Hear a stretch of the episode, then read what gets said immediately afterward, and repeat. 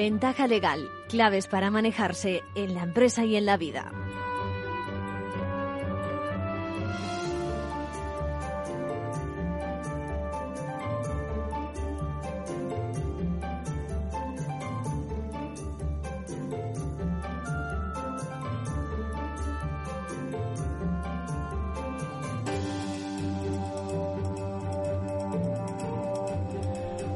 Muy buenas, bienvenidos al espacio dedicado a temas jurídicos de Capital Radio, donde el derecho, fíjense, no solo es esa crónica de sucesos que tanto parece que engancha al público y que por eso se repite en tantos medios, ¿no?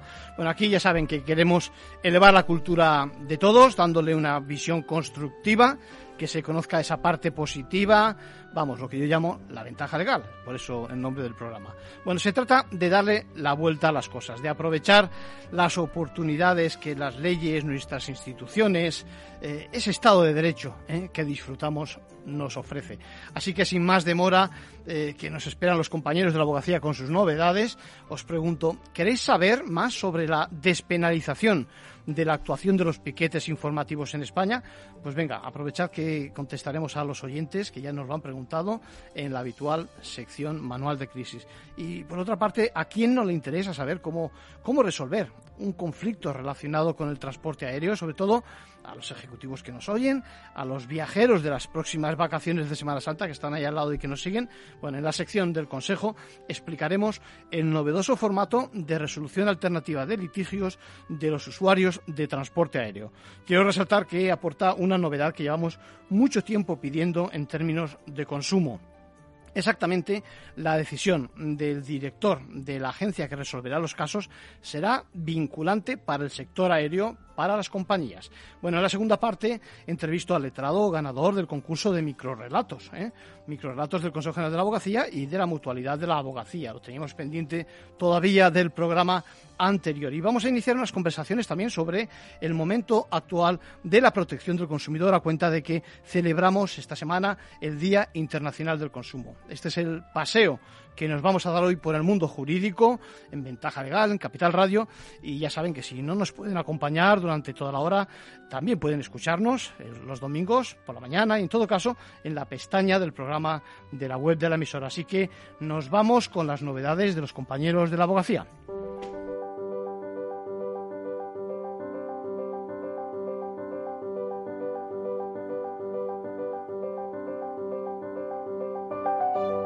Ahora en Ventaja Legal, la actualidad semanal de la abogacía. Tenemos aquí a Isabel y a Sonia, ¿qué tal estáis? Hola, buenos días. Saludos a todos. Vamos a empezar hablando de conciliación. Este miércoles 23 de marzo es el Día Nacional de la Conciliación y la Corresponsabilidad.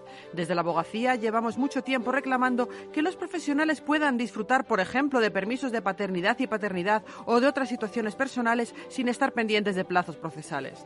Y hoy nos vamos a acercar también a la Marina de Isla de Valdecañas, en Cáceres, cuya demolición ordenó hace poco el Tribunal Supremo. Los propietarios acaban de pedir la nulidad de esta sentencia. La pregunta es, ¿qué va a pasar ahora? ¿Se acabará demoliendo el complejo? Para responder esto hemos hablado con varios abogados expertos en derecho ambiental. Y también hablaremos de los refugiados ucranianos y las novedades legales introducidas para gestionar su situación en nuestro país. Para informar de todo ello tendrá lugar esta tarde una jornada formativa para abogados organizada por el Consejo General de la Abogacía. Y comentamos de forma muy breve otras noticias de la última semana. Las octavas jornadas de prevención de blanqueo de capitales se celebrarán los días 7 y 8 de abril en Castellón. Se abordarán temas como la potestad sancionadora de la Administración, el secreto profesional, los nuevos riesgos derivados de la digitalización y las criptomonedas. Entre los ponentes, Pedro Comín, director del Servicio Ejecutivo de Prevención de Blanqueo de Capitales, y los magistrados del Supremo, César Tolosa y Antonio del Moral. Ya puedes apuntarte. Abiertas también las inscripciones para las trigésimo jornadas de extranjería y protección internacional. Serán el 21 y 22 de abril en Granada bajo el lema Distintos orígenes, mismos derechos. La caducidad en el procedimiento sancionador esta tarde en la conferencia de los lunes. Correrá a cargo de Luis Alfredo de Diego, titular del Juzgado de lo Contencioso Administrativo 10 de Sevilla. Puede seguirse online en formacionabogacía.es.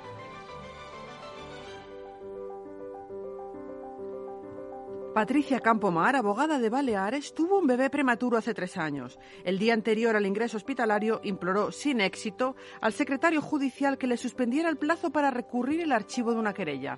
Recuerda perfectamente estar en el hospital hasta las 4 de la mañana inyectándose cortisona y redactando el escrito.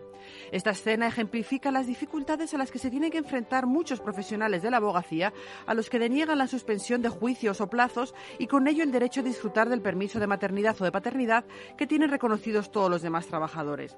Como Patricia, son muchos los letrados que tienen que acudir a una vista nada más tener un hijo o a punto de dar a luz o de haber sufrido un accidente porque son situaciones que no están contempladas como un supuesto para suspender los plazos procesales. Y por ello, al no estar regulado, la situación depende de la discrecionalidad y de la buena voluntad de los jueces o los letrados de la Administración de Justicia. Esta situación podría cambiar pronto si entra en vigor el acuerdo alcanzado el año pasado entre el Ministerio de Justicia y el Consejo General de la Abogacía, que lleva tiempo exigiendo un cambio legislativo para regular esta cuestión.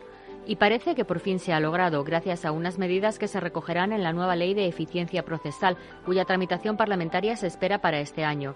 En dicho acuerdo se establece la suspensión de plazos procesales en caso de permiso de maternidad, paternidad y otras situaciones personales como enfermedad grave o fallecimiento de un familiar.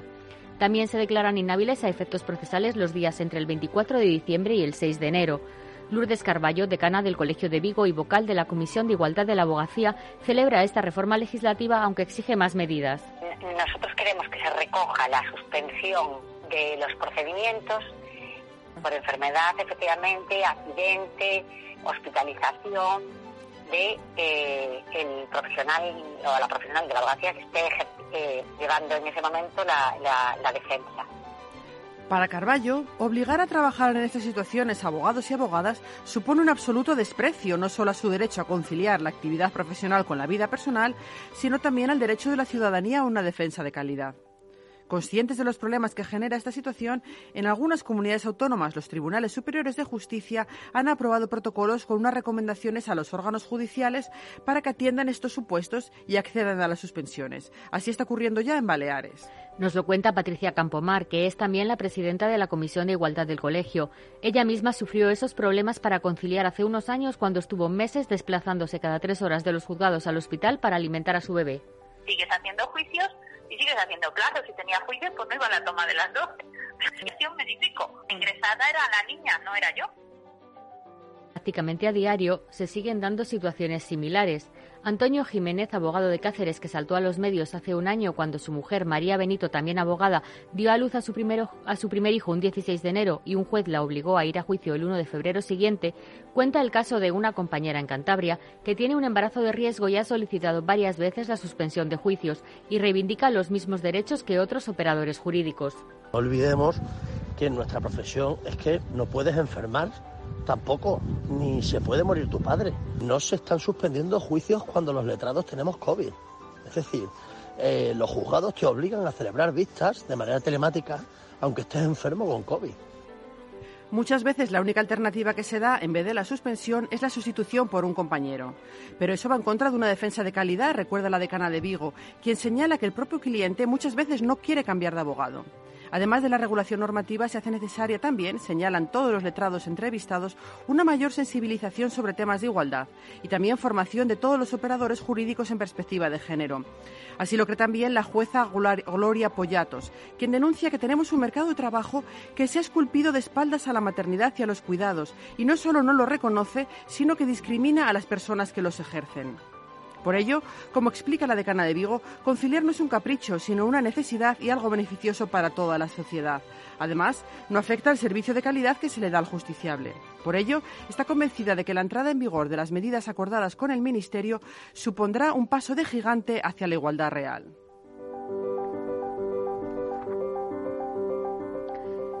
Vamos a analizar ahora la situación de la Marina Isla de Valdecañas, en Cáceres. Tras la sentencia del Tribunal Supremo ordenando su demolición, la semana pasada los propietarios presentaron un incidente de nulidad ante este tribunal.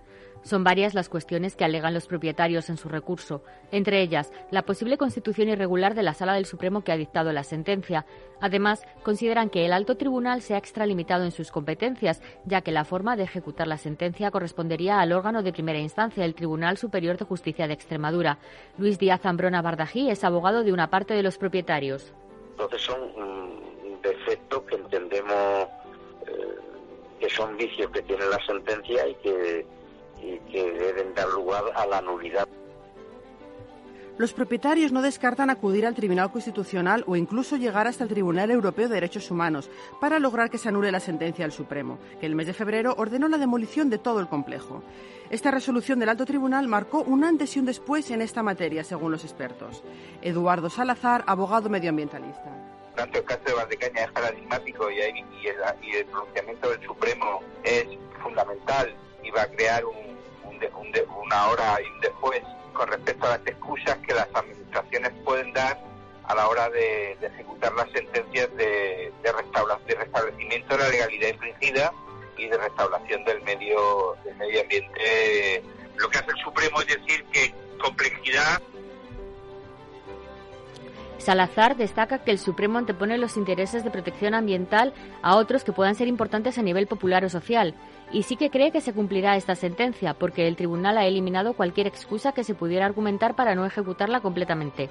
Aunque José Manuel Marraco, abogado especialista en derecho ambiental, apunta que hay que tener voluntad y medios para llevarlo a cabo. Al igual que muchos procesos medioambientales, el de Valdecañas ha sido largo y, como en otros casos, las medidas cautelares han brillado por su ausencia. Los expertos coinciden en que si se hubieran tomado, no se hubiera llegado a este punto y reclaman una justicia ambiental más preventiva. Ya contamos la semana pasada que la abogacía se está volcando en el apoyo legal a los refugiados llegados de Ucrania. Los colegios de la abogacía han puesto sus servicios de orientación jurídica a disposición de todos quienes los necesiten y el Consejo General ha elaborado una guía en ucraniano para darles a conocer sus derechos. Y como son varias las novedades legales, la Subcomisión de Extranjería y Protección Internacional del Consejo ha organizado una jornada para abogados sobre protección jurídica a los refugiados de Ucrania. Será esta tarde a las 17 horas. En ella se explicarán las particularidades del sistema extraordinario de reconocimiento de permiso de trabajo y permanencia y protección temporal a extranjeros, puesto en marcha por nuestro país tras la activación de la Directiva Europea de Protección Temporal. La presidenta del Consejo General de la Abogacía, Victoria Ortega, y el presidente de la subcomisión, Blas Jesús Imbroda, inaugurarán la jornada en la que participarán Marta García, oficial de protección de ACNUR, y las abogadas Carmen Rodríguez y Ana María González. La jornada es gratuita y se podrá seguir de forma presencial en la sede del Consejo u online. En ambos casos requiere registro previo en formacionabogacía.es. Terminamos con el abogado de la semana. ¿Quién es Sonia y por qué? Se trata de Vicente Ortiz, socio director de Vicox Legal, el primer despacho español en abrir una sede en el metaverso. Este bufete marbellí, especializado en derecho digital y tecnológico, compró una parcela en Decentraland. Allí reciben a clientes, lanzan promociones especiales para ellos e incluso ha organizado una fiesta en la terraza para informar de la campaña sobre la declaración de la renta. Ortiz recomienda a los despachos especializados en temas como nuevas tecnologías, blockchain o criptomonedas su presencia en este mundo virtual. Que al final tenemos que estar donde estén nuestros clientes, ¿no? Y, si los clientes están andando allí, pues por coherencia, por coherencia hay, que hay que moverse, ¿eh? no es simplemente hacer edificio y, y dejarlo ahí, no. Pues vamos a hacer eventos puntuales, por ejemplo, recepcionamos a, a esas personas. Los metaversos, porque no existe uno solo, son como una réplica digital del mundo real, en los que se pueden hacer muchísimas cosas, cada vez más de las que se hacen en el mundo real. Además, cada vez es más fácil y seguro el intercambio de productos y servicios. Sin duda, un nuevo nicho de oportunidades. Y con esto terminamos por hoy. Hasta la semana que viene. Muchas gracias, Isabel. Muchas gracias, Sonia.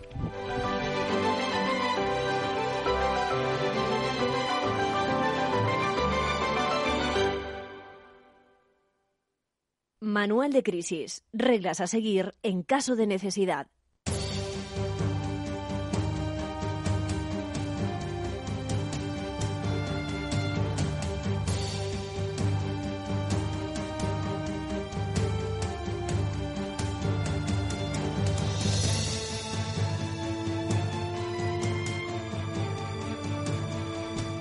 Bueno, la actualidad manda y, tengo varias peticiones, alguna muy apasionada, de que se explique, pues eso, la evolución del tratamiento legal de la figura del piquete informativo en las huelgas. Todo, ya saben, se pueden imaginar a raíz de, las diferentes, de los diferentes movimientos en marcha y de las posiciones políticas que hemos encontrado últimamente. Bueno, la pura, la pura realidad objetiva, que es de lo que se trata hacer aquí en Ventaja Legal, es que por estas fechas, pues eso, el año pasado todavía todavía se castigaba en un artículo del Código Penal Español, el 315.3, con hasta tres años de cárcel a los piquetes informativos que coaccionasen a otros trabajadores a seguir una huelga.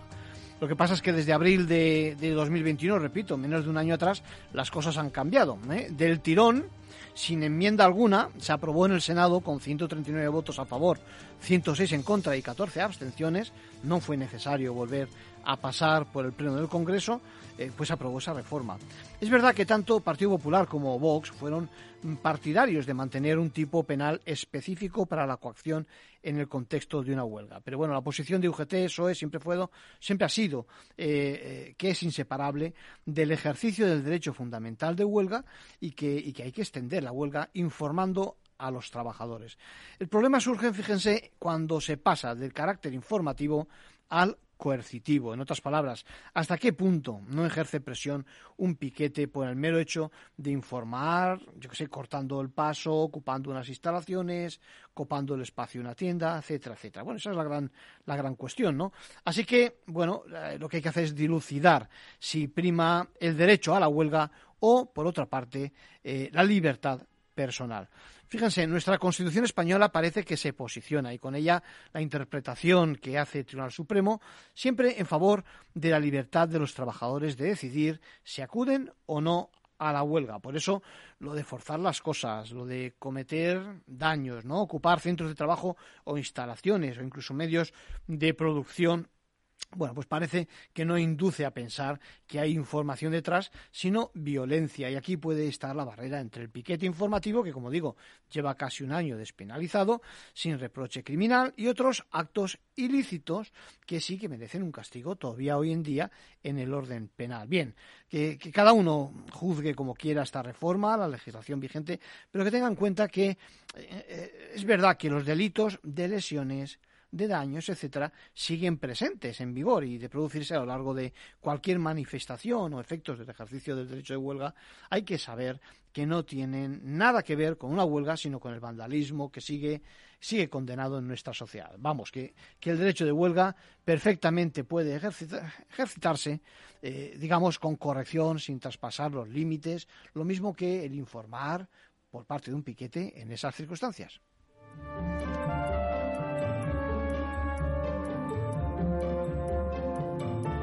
Y por último, un consejo a título personal de nuestro abogado Arcadio García Montoro. Bueno, esta semana hemos conocido novedades.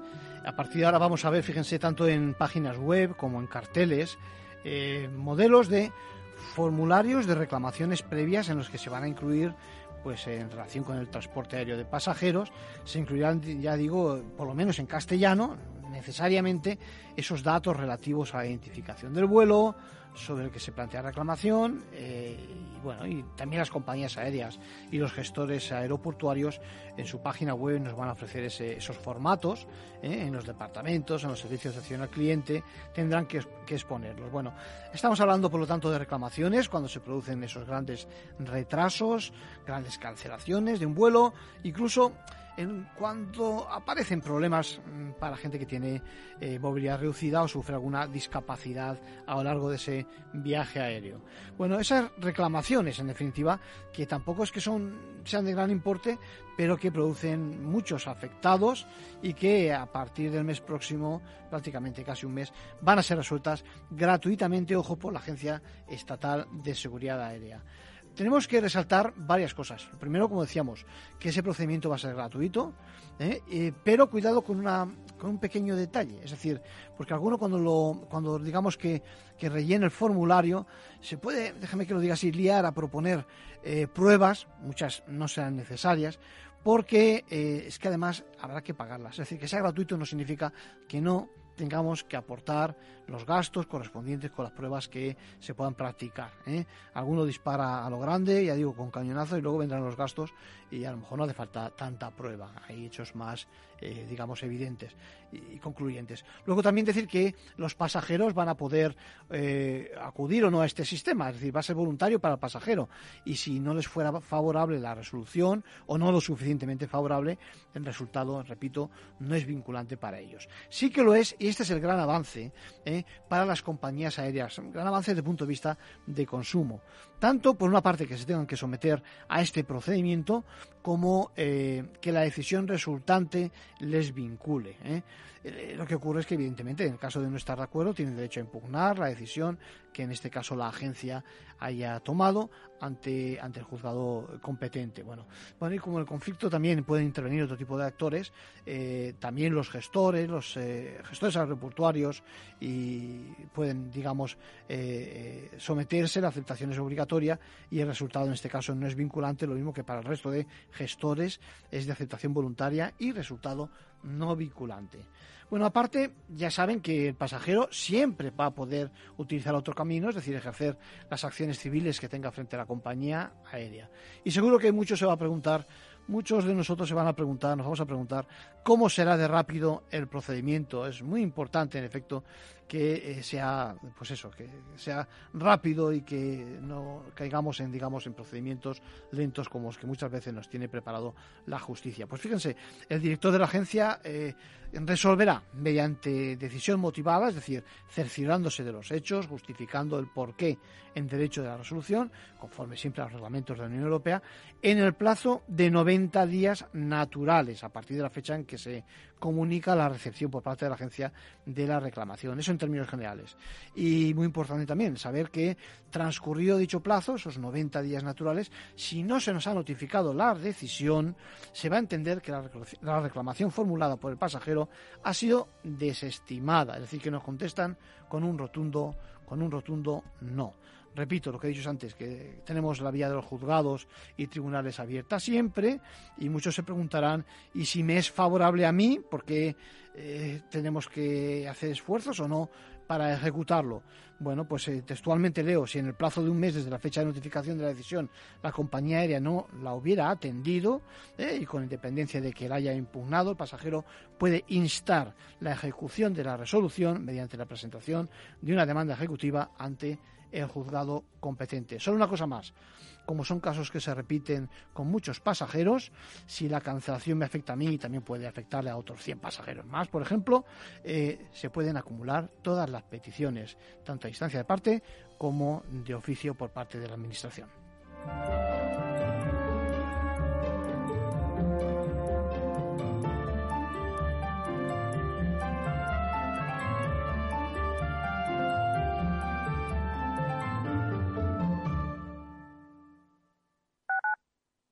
Capital Radio Madrid 105.7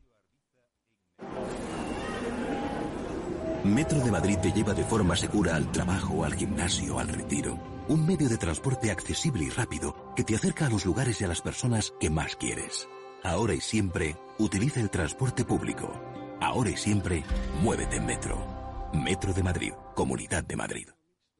Disfruta de la mejor cocina gallega en Montes de Galicia. Todo un clásico moderno en el barrio de Salamanca. Disfruta de la variada dieta atlántica, de las mejores carnes y pescados tratados con respeto y transparencia y regados con una de las mejores bodegas de la zona. En grupo, en familia o en pareja, Montes de Galicia te ofrece el espacio perfecto en cada ocasión.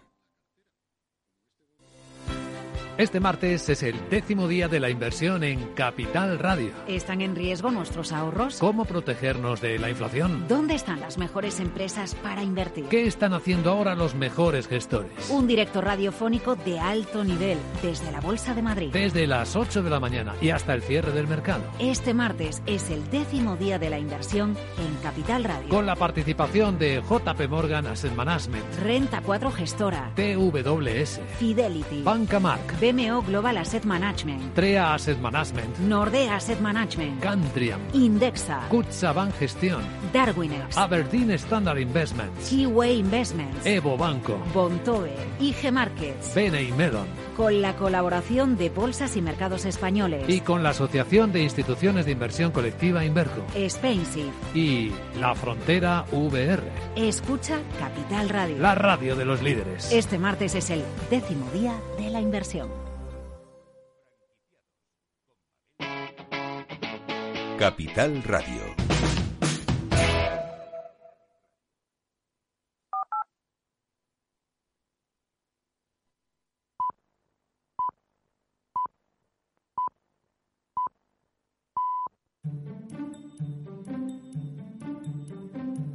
Ventaja legal con Arcadio García Montoro.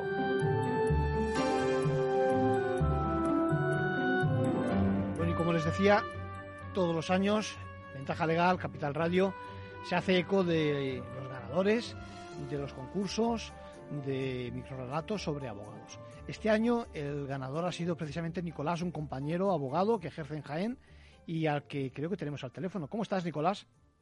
Hola, buenas tardes, Arcadio. Pues aquí estamos, con la tarea, como se suele decir. Sí, me imagino que como todos atados a la pata de nuestro despacho, ¿eh? trabajando, Sí, ¿no? sí, sí, así es. Oye, eh, enhorabuena, lo primero. Pues muchísimas gracias. Ya sabes, siempre lo digo que eh, me dais mucha envidia, envidia sana, ¿eh? porque uno lo intentó en varias ocasiones, pero al final son los privilegiados. ¿eh? Acabáis siendo vencedores. Cuéntame, eh, eh, ¿has escrito más cosas? Me imagino que te gusta escribir, ¿no? Sí, eh, realmente escribir escribo mucho, es decir, eh, yo soy de los que escribe, yo tengo vocación de escritor maldito, yo escribo muchas cosas, las meto en un cajón y, y ahí, y ahí se quedan, ¿sabes? No soy, pero no suelo concursar, no soy, Ah, mira. no soy competitivo, no tengo ese gen competitivo, no suelo concursar. Yo necesito una gente que me mueva las cosas, ¿sabes? Muy bien, muy bien. Oye, eh, que- Y- dime, dime. que- que- recuérdame, ¿qué palabras eran las que había necesariamente que poner en el, en el relato? ¿Te acuerdas? Sí, sí, las palabras eran riesgo, preservar, tejido, visible y paso. Bueno, y con eso has construido una cosa que tiene como telón de fondo Afganistán. ¿Es así? Sí. Cuéntame. La en concreto, la evacuación de, de- de Kabul. ¿Y eso? Cuéntame. Bueno, es, es que en este caso, así como otros relatos pues, o microrelatos, porque llevo varios años concursando, Sí. eh, digamos, eh, nacen a partir de las palabras. En este caso, eh, lo que hice fue colocar las palabras en, en una idea que ya, que ya, vamos, en fin, que me vino en cuanto vi las imágenes de, la, de las evacuaciones. Sí. Porque recuerdo perfectamente cómo, cómo padres desesperados alzaban, eh, en fin, a los niños, a los soldados para que los evacuaran y, bueno, por así decir, yo creo que se escribió prácticamente solo. Sí, está claro que el impacto que nos produjo en la comunidad, también en la comunidad jurídica, por supuesto, el resultado Claro, de, claro. aquella, de aquella misión internacional, o no sé cómo llamarle aquello, eh, es motivo más que suficiente como para que construyeras, construyeras algo que, pues, que nos ha gustado, ¿no?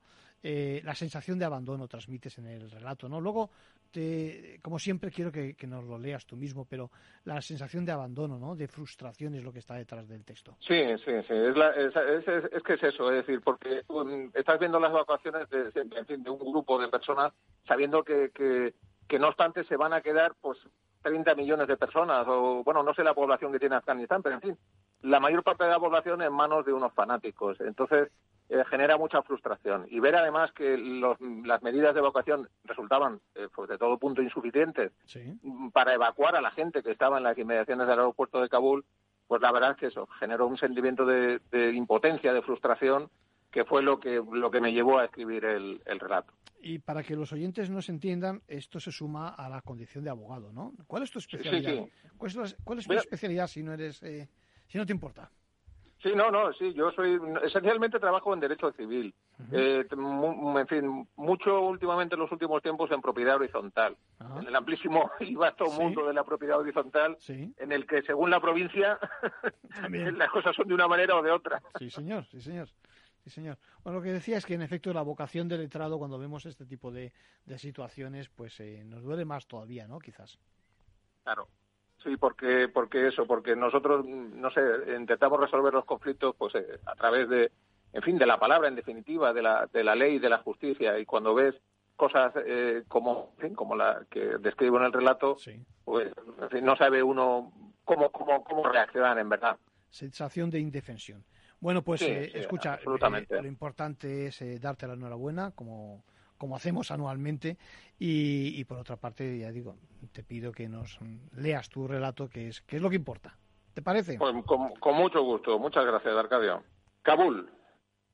Avanzo sorteando los rostros de todos los niños que sus padres me ofrecen como trofeos, obsequios preciosos que desean preservar. El caos, el riesgo de los disparos lejanos cada vez más cercanos, la visible desesperación y el silencio del miedo que todo lo envuelve. Mis ojos se centran en mis botas de occidental protegido por la casualidad de un pasaporte concreto. Un geo me empuja para que suba al avión, combinándome a no mirar atrás. Pero atrás es donde se quedan ellos.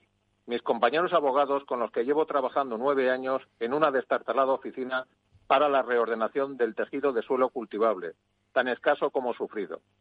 Trajimos palabras como libertad, justicia, igualdad, solidaridad, progreso, y las hemos dejado caer al suelo desde nuestras bocas mentirosas, pisoteándolas con el paso cobarde de nuestra huida.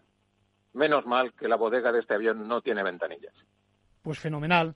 La verdad es que te, sitúas en, el campo casi de batalla, ¿no? En el momento de la evacuación, en el relato. Sí, sí, yo creo que realmente, vamos, sale muy visual, porque, porque pero claro, es que no, no obstante está basado en las imágenes que todos pudimos ver por televisión. Sí, sí, que parecía que estábamos allí también sufriendo los avatares de si nos sacan o no nos sacan de, la zona, ¿no? Está claro. efectivamente. Oye, pues darte, darte la enhorabuena una vez más.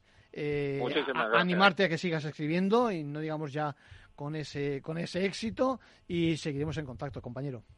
Lo del éxito ya no lo sé, pero seguiré escribiendo sí porque yo creo que es mi terapia, así que seguiré haciéndolo. Fenomenal. Muchísimas, muchísimas gracias, Arcadio. Un abrazo. Un abrazo.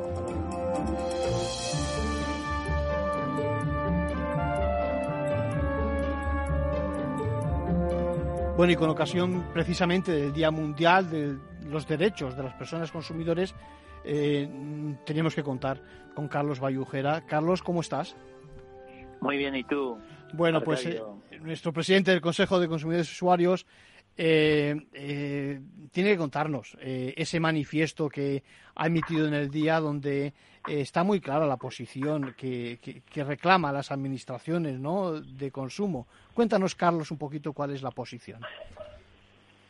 Bueno, el, manifiesto es una especie de lista de reclamaciones urgentes que las asociaciones y el eh, Consejo, donde se encuentran las asociaciones representativas, hemos hecho eh, para hacer público hoy, que es el Día Mundial de los Derechos de las Personas Consumidoras. Tiene varios puntos, no sé de qué modo quieres que entremos en ellos o si me detengo en alguno en, en, particular, ¿no? Pues yo creo que fundamentalmente podríamos hablar en general de, de todos ellos, sobre todo la, la, la, posición esa, por ejemplo, de buscar garantías, mayores garantías para los consumidores usuarios eh, vulnerables, ¿no? Eh, ¿Qué te parece? Bueno, eh, nosotros hemos hecho, eh, digamos, una especial incidencia en eh, la necesidad para garantía de los derechos, para garantía efectiva de desarrollar la directiva de acciones de representación. ¿Para qué? Por una parte, en el plano de la administración de consumo, que es autonómica, estatal y municipal, para que el procedimiento sancionador contemple la posibilidad eh, y la efectividad de la reparación al denunciante. Curiosamente, o mm, no creo que sea casual que hoy eh, el Consejo de Gobierno de Euskadi precisamente ha aprobado un anteproyecto de protección de personas consumidoras que contempla esta posibilidad, que contempla el que el denunciante pueda obtener la reparación de su perjuicio en el mismo procedimiento sancionador, añadiéndole a esto que es la misma administración única una vez declarado una vez declarado el perjuicio y la reparación la que procede a la recaudación o a la extracción de las cantidades a las que el consumidor tiene tiene derecho, ¿no? Es un paso adelante, ¿no? Parece un paso adelante en el Sí, sin duda. Bueno, eh, claro, esto tiene es un anteproyecto. Ahora tiene que aprobarlo el Parlamento. Le estamos estamos pidiendo eh, también esto mismo mm, en el ámbito estatal, eh, pero en el sentido no que se regule, sino que se aplique, porque el texto refundido de los consumidores, a partir del decreto ley 1-2021, recoge esta posibilidad que va a entrar en vigor en mayo de este año, ¿no? Entonces, eh, también, o sea, queremos efectivamente que en el procedimiento sancionador se repare el daño que se le ha ocasionado por el abuso al, al consumidor y también eh, y también eh, en la línea con las acciones de representación que este remedio administrativo pueda ser aprovechado por otros eh, consumidores que se encuentran en la misma situación que el denunciante, pero que no han denunciado y que, conocedores de la resolución que se ha producido, tienen interés también ellos en reclamar por su perjuicio. Fenomenal. Tenemos, Carlos, tenemos también al teléfono a Jesús Cuartero. ¿Cómo estás, Jesús? Hola, buenas tardes. Jesús es presidente de la Junta Arbitral de Consumo de, las Islas Baleares y eh, me gustaría también tus impresiones. No es un buen momento para, para las asociaciones y para y para el consumidor, ¿no? Para que, debe despertar, yo creo. Eh, pues sí, la verdad es que hay un caldo de cultivo interesante. A mi juicio solo falta algo que son recursos. Es decir, las administraciones que pongan algo más de dinero para apostar en la protección de los consumidores. Porque llevamos estancados, los presupuestos de las comunidades autónomas están estancados desde que comenzó la crisis financiera y el personal también. Pero las, las demandas de los consumidores crecen. Si no crece el personal ni los recursos, tenemos un problema de estancamiento. Entonces creo que hay que apostar un poco más, hay que poner un poco más de dinero. Luego también, nos, por ejemplo, en Baleares tenemos la paradoja de que tenemos dinero para subvenciones a las asociaciones de consumidores, pero no tenemos a nadie que se, se lance a crear nuevas asociaciones. Mm. Creo que es un problema puntual nuestro, ¿eh? Sí, sí. Pero es un problema grave porque, por ejemplo, para la resolución de los casos arbitrales de más de 300 euros, necesitamos un árbitro de las asociaciones de consumidores. Y tenemos solo dos operativas. Hay que animar, hay, que animar, animar al personal para que se motive por este tipo de cuestiones que, que son claves, ¿no? Hay un, hay un, hay un colectivo al que tenemos ahora, eh, pues eso, enfilado, por desgracia, en, algunos de los abusos y que, y que fíjate, fijaros que por una acción personal de, de un ciudadano de, de, la calle realmente se ha puesto en marcha, ¿no? Me estoy acordando de, ¿no? ¿Sabéis a qué me refiero? Al tema eh, financiero y vosotros también. sí. Eh, esto nos da una idea de que somos, seguimos siendo muy latinos y nada nórdicos. Ya. Sin capacidad asociativa. Ya. Nos, adherimos puntualmente a la iniciativa de una persona que tira del carro hasta que se resuelve el problema, pero luego ah, lo abandonamos. Mm, no hay ese tejido asociativo, es decir, como los nórdicos o los norteamericanos, que se asocian, tienen unas asociaciones de consumidores potentes y consiguen modificar los comportamientos de las empresas. Yo recuerdo que Apple en un momento dado sacó los iPods aquellos reproductores de música con unas baterías malísimas que no duraban ni un año y una asociación de consumidores potentes norteamericana recomendó a sus, a sus asociados y a todos los consumidores en general que no lo compraran y al día siguiente Apple estaba poniendo unas baterías buenas a esos iPods. La presión que se puede ejercer es, fundamental. porque es que consumidores somos todos. Claro, claro. si vamos todos a una como fuente ovejuna, podemos. Somos una fuerza pasiva que está ahí y son las empresas las que llevan el impulso y las que deciden que vendernos. Pero nosotros no somos capaces de agruparnos, asociarnos y hacer presión y decir, no, mira, este producto no, no lo vamos a comprar porque es malo y caro o tiene este perjuicio. No, no estamos organizados. Sí, sí, como para, ¿qué hacemos? Recurrimos a la administración y las administraciones de consumo no están suficientemente dotadas. También el reparto autonómico en cierta medida perjudica a los consumidores. Por una parte acerca a la administración de consumo al consumidor, pero por otra parte los, los mercados no están no son regionales. Los mercados ya están globalizados. Totalmente. Entonces necesitamos una autoridad nacional y, si me apuras, europea, que ponga orden y sancione a los grandes conglomerados empresariales y a las multinacionales. Sin duda, sin duda. Muchas grandes. Sí. Hay, hay, un tema, eh, Carlos, Carlos Bayujera, hay un tema que es el, el, mundo financiero, los servicios bancarios, que, que, nos preocupa mucho, ¿no? Sí, sí, también. Mm, eh, bueno, eh, efectivamente es, es un tema. Sí, Carlos, Carlos.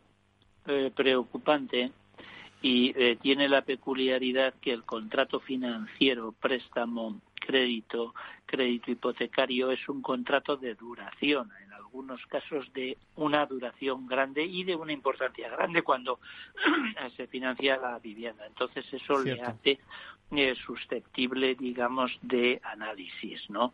Respecto de las personas mayores, o sea, y la, eh, digamos, la limitación del servicio de caja que las eh, que los bancos han dejado de prestar en determinadas franjas. Nosotros estamos con las iniciativas que se han seguido y tengo que decir también que hay un potente movimiento asociativo. Estoy pensando en la Federación de Personas Mayores y Pensionistas que tienen, desde luego, un gran interés en hacer llevar la posición de estas personas mayores eh, al, eh, al legislador y también al gobierno. En cuanto a la cuestión del sistema financiero, por supuesto que es preocupante. Queremos cambiar la situación jurídica porque eh, no es posible que eh, los juzgados estén colapsados con un solo tema, cláusulas un asunto de línea y media. Están los eh, tribunales colapsados, están eh, fijando señalamientos para dos, tres, cuatro años. Eso es un muro para el consumidor. Eh, han puesto a la justicia detrás de un muro. Eso no puede ser. Por eso queremos el, eh, desarrollo de, las, de la directiva de acciones de representación para que haya procedimientos fáciles, colectivos, que permitan a los consumidores conseguir la reparación. Eso lo primero. Y luego el procedimiento eficaz es también disuasorio porque el incumplidor, el que está realizando malas prácticas, eh, mm, eh, digamos que ante la inminencia de una resolución favorable, pues está eh, impulsado a cumplir y a retirar las malas prácticas, ¿no? Entonces, ese es uno de los planteamientos que estamos que estamos haciendo y que creemos que hay un eh, momento eh, importante ahora con esta directiva para aprovechar y poder avanzar en esa línea. ¿Cómo, ¿Cómo, lo ves eh, tú, Jesús? Me imagino que te, te, sumas a este, a este enfoque. Sí, por supuesto que sí. Pensar que no solo el mundo financiero es el que, entre comillas, engaña a los consumidores. también hay otros grandes servicios de interés general que hacen de las suyas y me refiero a la telefonía, me refiero a las energías, etcétera, etcétera. Es decir, no solo son los préstamos hipotecarios los que tocan indebidamente el bolsillo del consumidor y que se pagan cada mes. ¿eh? La luz, el gas y el teléfono lo pagamos también cada mes. Y a veces también hay prácticas desleales lindando lo abusivo en estos otros sectores. Esto no lo olvidemos, que ponemos el foco en la banca, pero no es la banca sola. Hay otros que también reducen y reducen sus servicios de atención al cliente y prestan un mal servicio y te tiras una hora al teléfono para resolver una reclamación de telefonía y que luego terminas colgando. Es decir, em, hay mucho que trabajar y ahí también sí que el Ministerio tiene un proyecto de ley en el cajón que creo que está desempolvando, que es el del servicio de atención a, la clientela, que, que esperamos las comunidades autónomas que se ponga en marcha pronto para que precisamente todas estas empresas de servicios de interés general mejoren sus servicios de atención al cliente. ¿eh? Ya consiguió el Ministerio que se diera una que los teléfonos fueran gratuitos hacia a estas empresas, cosa loable, ¿eh? porque los 902 y demás eran sangrantes. Sin duda. Pero hay, hay, que apretar un poco más, hay que obligar a que esos servicios tengan unos mínimos de calidad, unas auditorías, que se responda, que se responda y que se resuelva al consumidor el problema a través del servicio de atención al cliente. Si Y si este no lo ha resuelto, luego que vengan a la Administración los consumidores. Porque si comenzamos nosotros desde el principio, nos saturan, nos colapsan.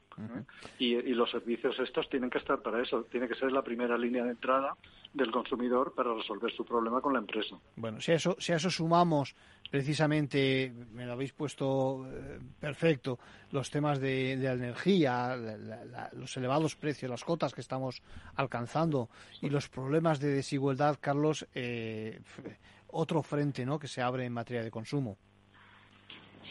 Eh, sí, bueno, mm, estoy de acuerdo con, también con el planteamiento de Jesús que en ningún caso creo que eh, eh, haya incompatibilidad en lo que estamos diciendo. Respecto del tema de, eh, de la luz, tenemos que decir que eh, el, eh, el, Ministerio de Transición Energética eh, nos ha llamado y nos ha, recabado, o sea, y ha recabado nuestra opinión, que muchos de los planteamientos que le hemos hecho los han acogido favorablemente. Bueno.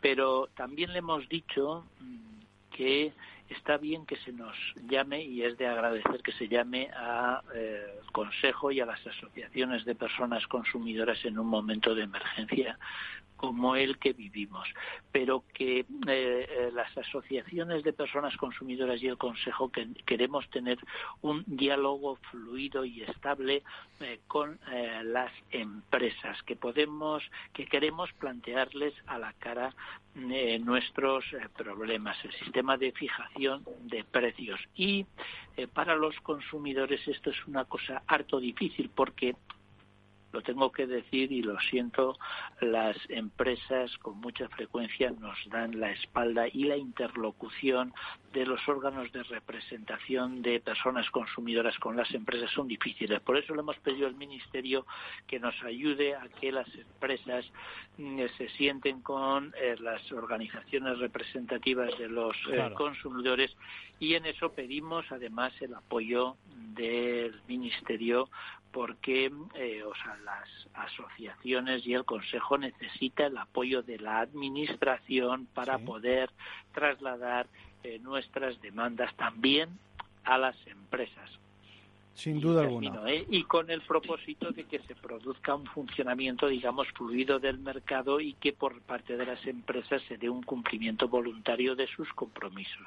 Sin duda alguna. No tener que llegar al conflicto, ¿no? Yo creo que es fundamental para no atascar, como decíamos antes, y para que además pues haya una, una, verdadera concienciación de, de, los problemas que, repetimos, que consumidores y usuarios somos todos, ¿no? Ese es, es, fundamental. Bueno, yo mm, la verdad es que me parece que el esfuerzo que estáis haciendo todos por, por poner en marcha el tema es importante y además que se nota esa reactivación, a pesar de que tenemos que hacer un llamado, que dicen en Argentina, al público en general para que colabore más, como decíamos al principio, la verdad es que es un, yo creo que es un buen momento que se está demostrando especial sensibilidad por, por estos temas. Eh, Jesús, eh, cuéntanos exactamente cuál, cuáles son los siguientes pasos que tú ves a, corto plazo. Bueno, eh, vemos que los procesos judiciales están colapsados, principalmente por las cláusulas abusivas de los préstamos hipotecarios. Entonces, el resto de conflictividad que se produce en los otros sectores, eh, no hemos de olvidar que tenemos unos mecanismos extrajudiciales de resolución de conflictos como el arbitraje que están ahí a disposición de los consumidores y las empresas, que son gratuitos, que son rápidos. ¿eh? Nosotros hoy en el Día del Consumidor hemos presentado la memoria de nuestra Junta Arbitral Autonómica y de más de 1.500 casos que resolvimos el año pasado, se resolvieron todos en menos de 90 días. Bueno.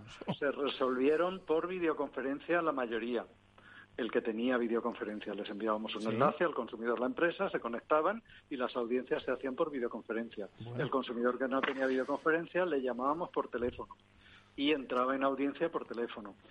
Es decir, hemos resuelto más de 1.500 casos en menos de 90 días y por medios telemáticos sin que el consumidor ni la empresa se tuviera que molestar en venir a la administración, a la Junta Arbitral a resolver su caso. eso, es una fórmula del siglo XXI, está claro, frente a, al modelo antiguo, digamos, de la justicia del XIX, ¿no? Sí. Eso está, esto está ahí. Es verdad que hay sectores grandes que no quieren entrar, la banca y seguros no quieren entrar en arbitraje y las energías sí, ¿eh? tenemos las energías la mayoría y la mayoría de las operadoras de telefonía, que son nuestros principales clientes, y que les agradecemos que estén en arbitraje porque le resolvemos el problema al consumidor en la mayoría de los casos, en la mayoría no, en todos.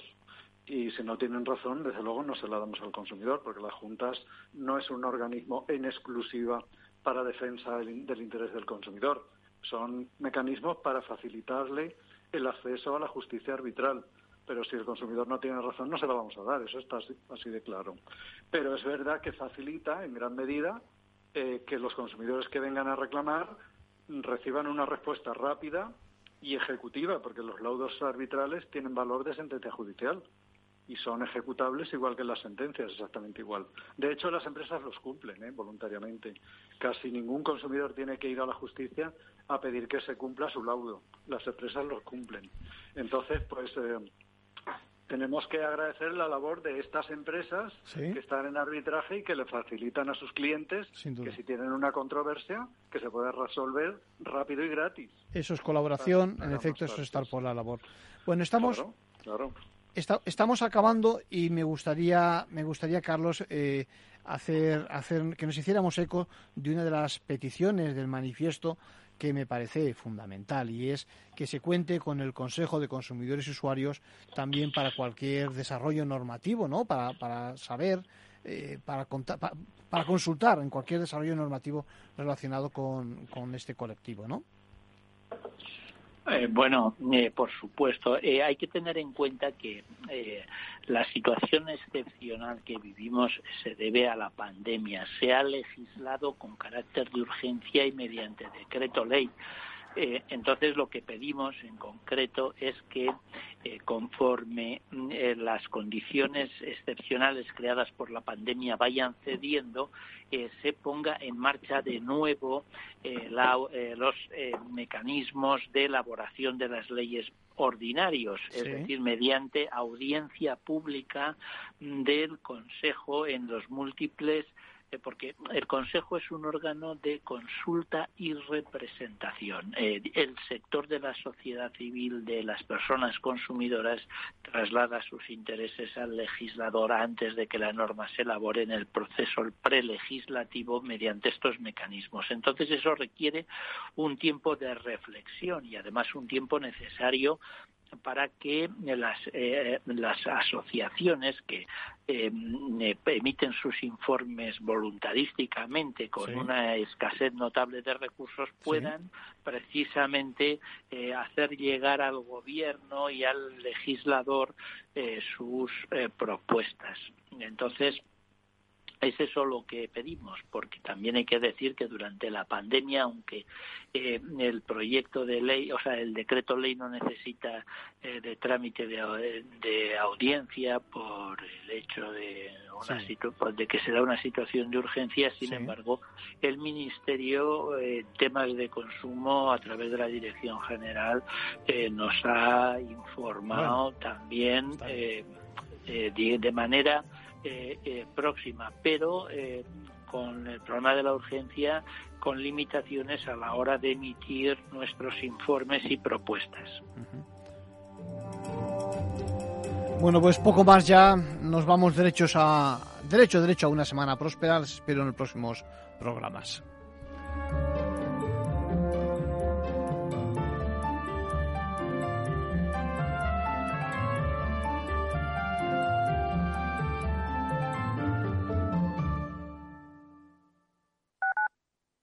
Capital Radio Madrid 105.7. Si mantienes la cabeza en su sitio, cuando a tu alrededor todos la pierden, si crees en ti mismo cuando otros dudan, el mundo del trading es tuyo. Trading 24 horas, un sinfín de oportunidades. Cuando ves la oportunidad, IG. Todas las operaciones conllevan riesgo. 76% de las cuentas de inversores minoristas pierden dinero en la negociación de CFD con este proveedor. Debe considerar si comprende el funcionamiento de los CFD y si puede permitirse asumir un riesgo elevado de perder su dinero. Esto te estás perdiendo si no escuchas a Luis Vicente Muñoz en Capital, La Bolsa y la Vida. Antonio Garamendi, presidente de la COE. Habría que evaluar, eh, y para eso también está la mesa, nos podríamos sentar, me da igual si hubiera que cambiar la ley, un salario mínimo que se acogiera o que se acoplara eh, a cada uno de los territorios de este país, porque la realidad es que la propia negociación colectiva también va en función de esos territorios. Es diferente cuando vemos el convenio del metal, por ejemplo, pues de Vizcaya, es muy diferente al convenio del metal de otra provincia, e incluso del propio País Vasco. Y yo creo que esa es la realidad eh, y es por eso por lo que estamos diciendo este tema. No te confundas. Capital, la bolsa y la vida con Luis Vicente Muñoz, el original.